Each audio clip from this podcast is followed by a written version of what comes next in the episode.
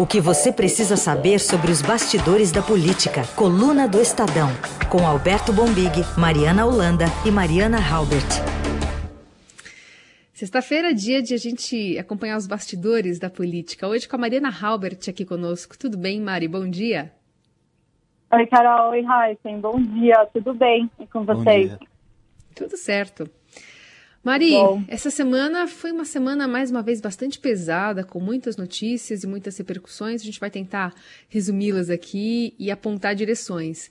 É, a gente teve os desdobramentos do inquérito que investiga as fake news no Supremo, com essa operação da PF, né, uma forte reação do governo.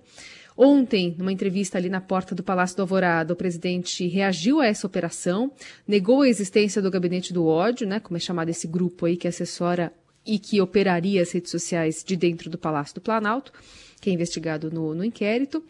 É, Bolsonaro que afirmou que vai impor limites às operações sem explicar de que forma, uma vez que todos os cidadãos estão submetidos a decisões judiciais. Obviamente, ordens absurdas não se cumprem. E nós temos que botar um limite nessas questões. Ninguém mais do que eu, cada vez mais, tem demonstrado que tem um compromisso com a democracia e com a liberdade.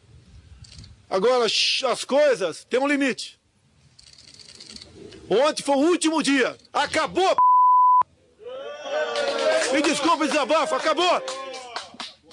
Não dá para admitir mais a atitude de certas pessoas individuais, tomando de forma quase que pessoal certas ações uma escalada bastante importante no tom do presidente Bolsonaro. O presidente da Câmara, que até há poucos dias né, teve um encontro bastante amistoso com Bolsonaro, Rodrigo Maia, lamentou as declarações do presidente. Maia, entretanto, pontuou que há uma diferença entre o discurso do presidente e a decisão prática do governo e que elas precisam convergir. Há um, um discurso e há uma decisão prática. A decisão prática é que o ministro, não sei se o ministro é adequado, recorreu da, da decisão, né, pedindo um HC para o ministro da Educação. Isso significa que se respeitou a decisão do ministro Alexandre Moraes, quando se recorre pelos caminhos legais. Então, é uma decisão num caminho e um discurso no outro caminho. Então, a gente, o que a gente precisa é compreender que essas divergências de comportamento entre o que faz oficialmente o governo e o que fala o presidente é, em relação a decisões é, de outro poder elas precisam ter convergência e precisam sinalizar para a sociedade que as decisões dos outros poderes precisam ser respeitadas. A gente não pode, num sistema democrático, entender que só aquilo que nos interessa, que nos, nos agrada, é correto quando o outro poder toma uma decisão. O que também nós divergimos, nós precisamos acatar. Tem o direito da crítica e tem o direito ao recurso. Tem trâmites legais muitas vezes no judiciário, mas também no processo legislativo. O governo tem base, o governo tem líder, pode questionar projetos, pode tentar derrubar, pode tentar emendar. Aí o presidente Rodrigo Maia quase resumindo né, a Constituição e a, o parâmetro né, que, que delimita o, o, poder dos três poderes. O Mari, o quão esgarçadas estão as relações institucionais ao final dessa semana, no final das contas? Olha, essa, o tom né, da fala do presidente Jair Bolsonaro ontem mostra o grau de tensão e de irritação do governo, né, dessa vez com o STF, justamente por causa dessa operação da quarta-feira, que investigou diversos aliados do presidente, principalmente os que é, publicam informações favoráveis a ele, né? E isso mostra mais uma vez que a gente, que a Praça dos Três Poderes continua pegando fogo aqui em Brasília, né? É, antes o presidente estava no embate muito grande com o Congresso, dessa vez com a STF, e esses poderes, o STF e o Congresso estão se revezando ali em quem é o bombeiro da vez. Por exemplo, agora que o presidente teve essa tensão maior com o judiciário, quem atuou foi justamente o presidente do Senado, Davi Alcolumbre, para baixar um pouco o fervor ontem. Embora ele não tenha conseguido muito bem ali uma promessa do presidente Jair Bolsonaro de que vai abaixar o tom. Então essas relações elas são muito ruins. Na semana passada a gente tem, teve ali um ensaio de uma concertação, principalmente é, envolvendo o presidente Jair Bolsonaro, o presidente da Câmara, né, Rodrigo Maia, o próprio Davi Alcolumbre, com os governadores, e depois, dias depois, até no dia seguinte mesmo, essa paz que havia sido selada já havia sido quebrada um pouco. Então, é, é essa dinâmica que está acontecendo aqui em Brasília, né? Um poder sempre está na mira do, do Planalto e eles estão se revezando nessas, nessas brigas, né? Então, a situação continua muito tensa aqui em Brasília e eu acho que vai continuar na próxima semana também. A gente vai ter desdobramentos de tudo isso que aconteceu essa semana ainda nos próximos dias. Bom, tem gente botando fogo, mas já começa a surgir ali, aqui ali alguns bombeiros. Estou vendo aqui na coluna do Estadão, né, Mari, queria que você comentasse com a gente, que tem aí já um grupo de parlamentares é, pensando num projeto de lei que também responsabiliza as plataformas digitais pelas, pela disseminação das informações falsas, né? Como é que está esse projeto no Congresso? Isso, exatamente. É, se o STF tem uma frente né, para investigar essa questão das fake news, o Congresso também está tentando é, encontrar o seu caminho para avançar nessa questão. Existe já uma CPI instalada, né, desde o ano passado, que investiga é, esses casos, de as denúncias de que, principalmente durante a campanha eleitoral, foram é, informações falsas, né, foram disseminadas. Mas como a gente está nesse período de isolamento e os trabalhos estão acontecendo de forma remota, a CPI não está trabalhando e não tem previsão de volta desse trabalho, né? Então, os senadores, principalmente, articularam um projeto de lei que visa responsabilizar também as plataformas digitais é, pela disseminação. Então, esse projeto diz o seguinte: é, não só quem publica pode ser penalizado, mas também a plataforma, por exemplo, o Twitter, teria que avaliar o conteúdo. Por exemplo, se a gente denuncia né, o conteúdo como falso, a plataforma tem que checar, dizer que é falso, informar aquilo para que aquela informação não se dissemine. E esse é um debate muito grande, as plataformas, claro, é, estão se posicionando de forma contrária, alguns senadores também acham que é um exagero, que isso seria uma censura, uma forma de cercear a liberdade de expressão. Por outro lado, é, outro grupo apoia e esse projeto está pautado em tese para ser votado na próxima terça-feira já. Porém, alguns senadores dizem que o governo, que é contra também né, esse projeto, pode pressionar o presidente Davi a segurá-lo um pouco. Então, por enquanto, ele está no radar, está né, tá na pauta, mas a gente ainda não tem certeza de que ele vai ser votado de fato. Na Câmara também tem um outro projeto semelhante, e o presidente Rodrigo Maia já deu apoio a eles, isso que é importante, e que essa, essa questão da responsabilização das empresas tem que ser levada adiante, sim. Aliás, por falar em pauta, parece que está ali no, no plano amplo do presidente Bolsonaro é, as cadeiras que ele vai poder é, ocupar né, com indicados seus lá no Supremo Tribunal Federal. Ontem, durante a transmissão ao vivo pela rede social, é, disse que o atual Procurador-Geral da República, Augusto Aras, pode ser um nome forte para assumir uma vaga no Supremo Tribunal Federal. Mas ele não fala na primeira vaga, que agora é de novembro, ou na segunda, que ainda ele vai poder ocupar dentro do seu mandato. Fala numa terceira. Vamos ouvir. Tem uma vaga prevista para novembro, outra para o ano que vem. Tá? O senhor Augusto Aras, nessas duas vagas, nessas duas vagas, deixe bem claro, é, não está previsto o nome dele. Eu costumo dizer que eu tenho três nomes, que não vou revelar, que eu namoro para indicar para o Supremo Tribunal Federal. Um vai ser evangélico. É um compromisso que eu tenho com a bancada evangélica. Sobre essa, o Augusto Aras, se aparecer uma terceira vaga, eu espero que ninguém ali desapareça, né? Mas o Augusto Aras entra fortemente na terceira vaga. Bom, ainda bem que ele espera que ninguém desapareça, né? tem, tem que fazer 75 e, e na fila que eu vi aqui, estou pesquisando aqui, mas é o primeiro é o Celso de Mello, né? E ano isso. que vem é o Marco isso. Aurélio Mello, é isso? Exatamente. São esses dois estão cotados para sair durante o mandato, né, do presidente Jair Bolsonaro. Agora é muito curiosa essa frase dele, né? Espero que ninguém desapareça. Mas ele, enfim, fez essa sinalização pro, pro Aras nessa fala, o que é muito criticado porque o procurador é quem, em tese, pode a fazer a acusação né, contra o presidente. O cargo dele é esse, ele acusa o presidente em determinado processo, se for o caso.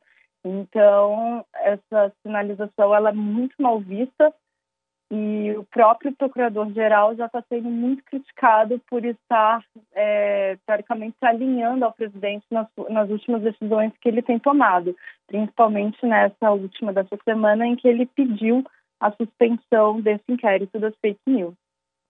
É, só rapidinho aqui, Carol e, e Mário, estou vendo aqui, ó, os depois na fila aqui, ó, nascidos em 1948, portanto estão no ano aqui que vão fazer 72 anos, é, Gilmar Mendes, não, Ricardo Lewandowski e Rosa Weber. Então teriam mais três anos aí, no mínimo, pela frente. É, eu acho que ele conta já um pouco com a questão da reeleição também, né? Se ele for reeleito, de fato, ele pode ter essa terceira vaga. É. Aliás, falemos é, também como é que foi digerida pelos apoiadores a divulgação, né? Enfim, parece que faz tanto tempo, mas não, né? A divulgação da reunião ministerial do dia 22 de abril. É, o, o, presidente Bolsonaro conseguiu reverter parte do desgaste na, na sua imagem causado pela demissão é, do ex-ministro Sérgio Moro. Como é que é, vocês conseguiram detalhar isso na coluna de hoje? Exatamente, a gente teve acesso a uma pesquisa feita pela consultoria Atlas Político. Eles fizeram duas pesquisas, na verdade, né? Uma antes da exibição do vídeo e uma depois.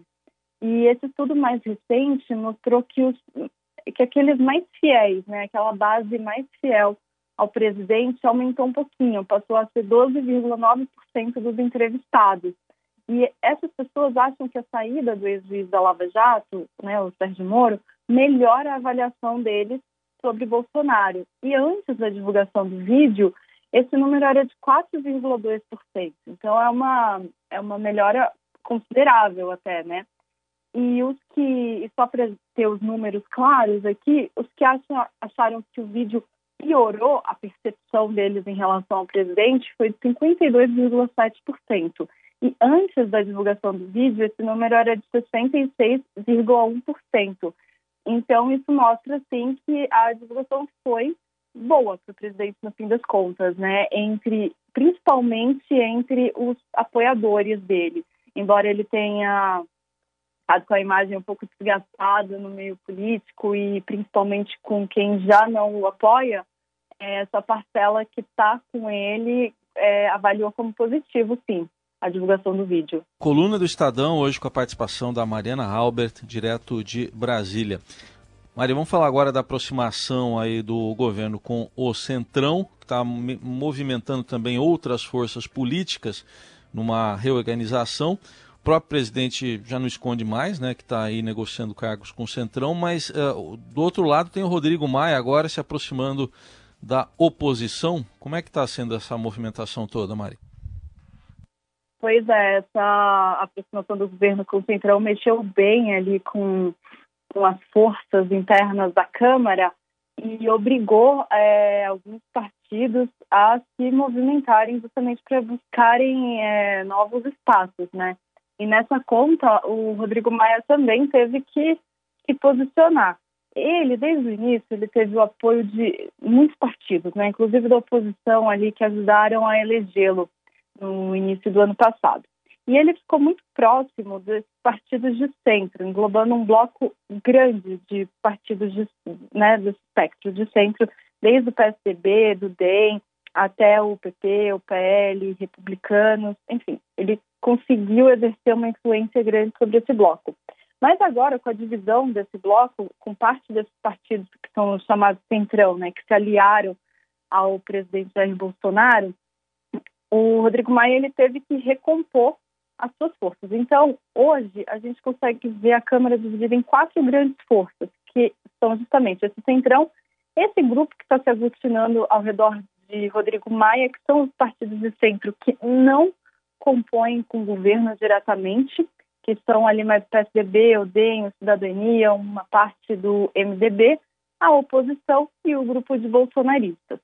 E para isso, para o Rodrigo Maia tentar é, recuperar parte desse espaço que ele perdeu, ele começou a se aproximar justamente da oposição. Ele teve uma reunião com esses partidos essa semana e isso foi é, visto como uma oportunidade para esses partidos é, opositores. Né? Eles acham que é importante eles terem essa aproximação justamente com quem comanda a Câmara, para que eles possam, inclusive, conseguir emplacar alguns projetos é, interessantes para ele, né? Para eles, aliás, uma um dos exemplos, inclusive, foi que o próprio Maia designou a relatoria de uma MP do governo para o deputado Orlando Silva, que é do PCdoB. Então, essa, essa nova composição já está fazendo efeito. Inclusive, o Centrão ontem já deu sua, é, já pagou, de certa forma, por, é, né, por, por, esse acordo. Eles votaram é, para manter uma, o cálculo né, da, da questão do, da redução do salário. Hoje, com a CMP, que, que o governo permitiu que salários sejam reduzidos, o governo paga uma parte né, dessa redução. E a base de cálculo era, é, ficou né, sobre o salário mínimo e o Orlando Silva queria aumentar esse valor. Então, o Central conseguiu manter, que era o que a economia e o Planalto queriam. Então, eles já deram essa demonstração de fidelidade ao governo. Então, hoje, são essas forças que estão comandando ali a dinâmica da Câmara. Aliás, vamos lembrar aqui, o nosso ouvinte, uma, uma fala até do vice-presidente da República, Milton Mourão, é, durante uma videoconferência, se referindo justamente a essa aproximação do presidente Bolsonaro com partidos políticos né, do chamado Centrão e o objetivo presidencial com relação a esse movimento. A partir ali do final do ano passado né, e do começo desse ano, com essa situação da, da do coronavírus, né, obrigou o presidente a buscar uma nova forma de diálogo com o Congresso, buscando efetivamente, como outros presidentes tiveram que fazer, né, uma aproximação mais, né, digamos assim, mais é, cerrada né, junto aos partidos políticos, de modo que ele construa uma base né, que lhe dê uma certa estabilidade para tentar aprovar aquilo que nós julgamos necessário. E a fala do vice-presidente Hamilton Mourão, aliás, uma demonstração já de apoio do Centrão foi ontem, né, na aprovação da medida provisória lá na Câmara sobre o auxílio emergencial.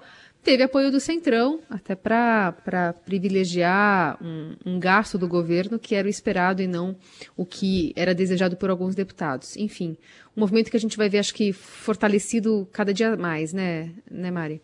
Ah, com certeza. A gente daqui para frente vai ver o governo conseguindo é, ter essas vitórias importantes no parlamento, sim, justamente pela atuação desse grupo, né? O governo se aproximou desse grupo inicialmente por uma questão ali para ter um número de segurança para que um processo de impeachment não avançasse no Congresso, mas também para conseguir emplacar suas pautas e barrar qualquer iniciativa que pudesse, inclusive, prejudicar o governo, né? Então a gente vai ver sim esse grupo atuando muito forte ali no Congresso. É, mas só um detalhe que a gente ficou sabendo então de um novo efeito aí do coronavírus. Eu, eu tinha ouvido falar em tosse, febre, é, que mais? Falta de ar, alguma coisa assim. Agora, velha política também, é o coronavírus que provoca.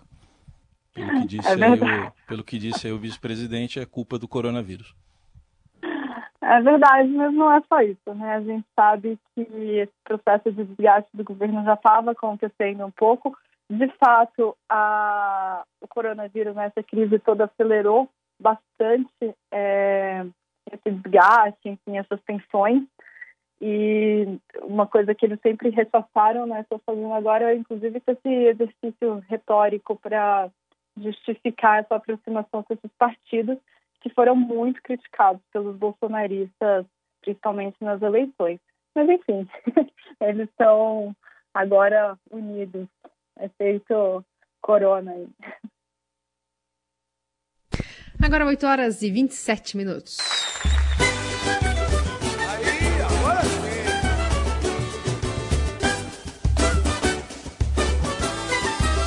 Quem é ele? Não sei quem convidou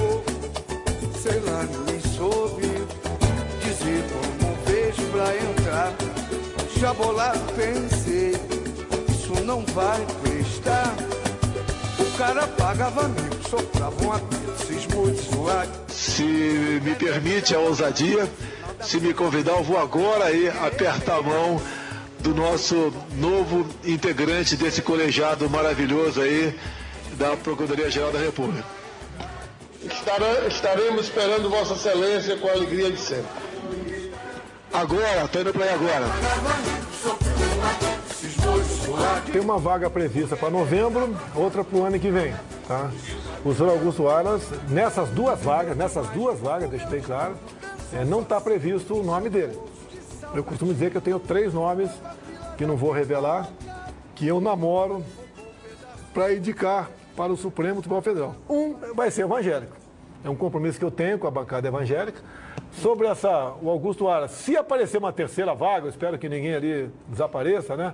Mas o Augusto Aras entra fortemente na terceira vaga. Porque está no final da festa, isso vai pegar. Bebeu demais, comeu de tudo, dançou sozinho, encheu o poço. Essa é a música Penetra, né, do Zeca Pagodinho, falando sobre visitas que são feitas por pessoas sem avisar, enfim. É, fazendo um link né, com o que a gente observou essa semana do presidente se convidando para visitar o, o, Augusto Aras, né, numa avaliação de pressão do presidente, né, em relação ao que está na mão do Procurador-Geral da República. E essa live de ontem, ele acenando com uma bandeira bem grande, assim, olha, o Supremo Tribunal Federal pode ser o, o seu futuro. É, peraí, nós estamos ouvindo então o PGR, o Pagodinho Geral da República, é isso? É. Pode ser também. É isso. Bem feito, foi expulso um galofeito depois de tanto apanhar. É isso, é embalado nesse samba aí que a gente vai se despedindo da Mariana Halbert aqui no Jornal Dourado. Mari, bom fim de semana, bom trabalho hoje e até a próxima.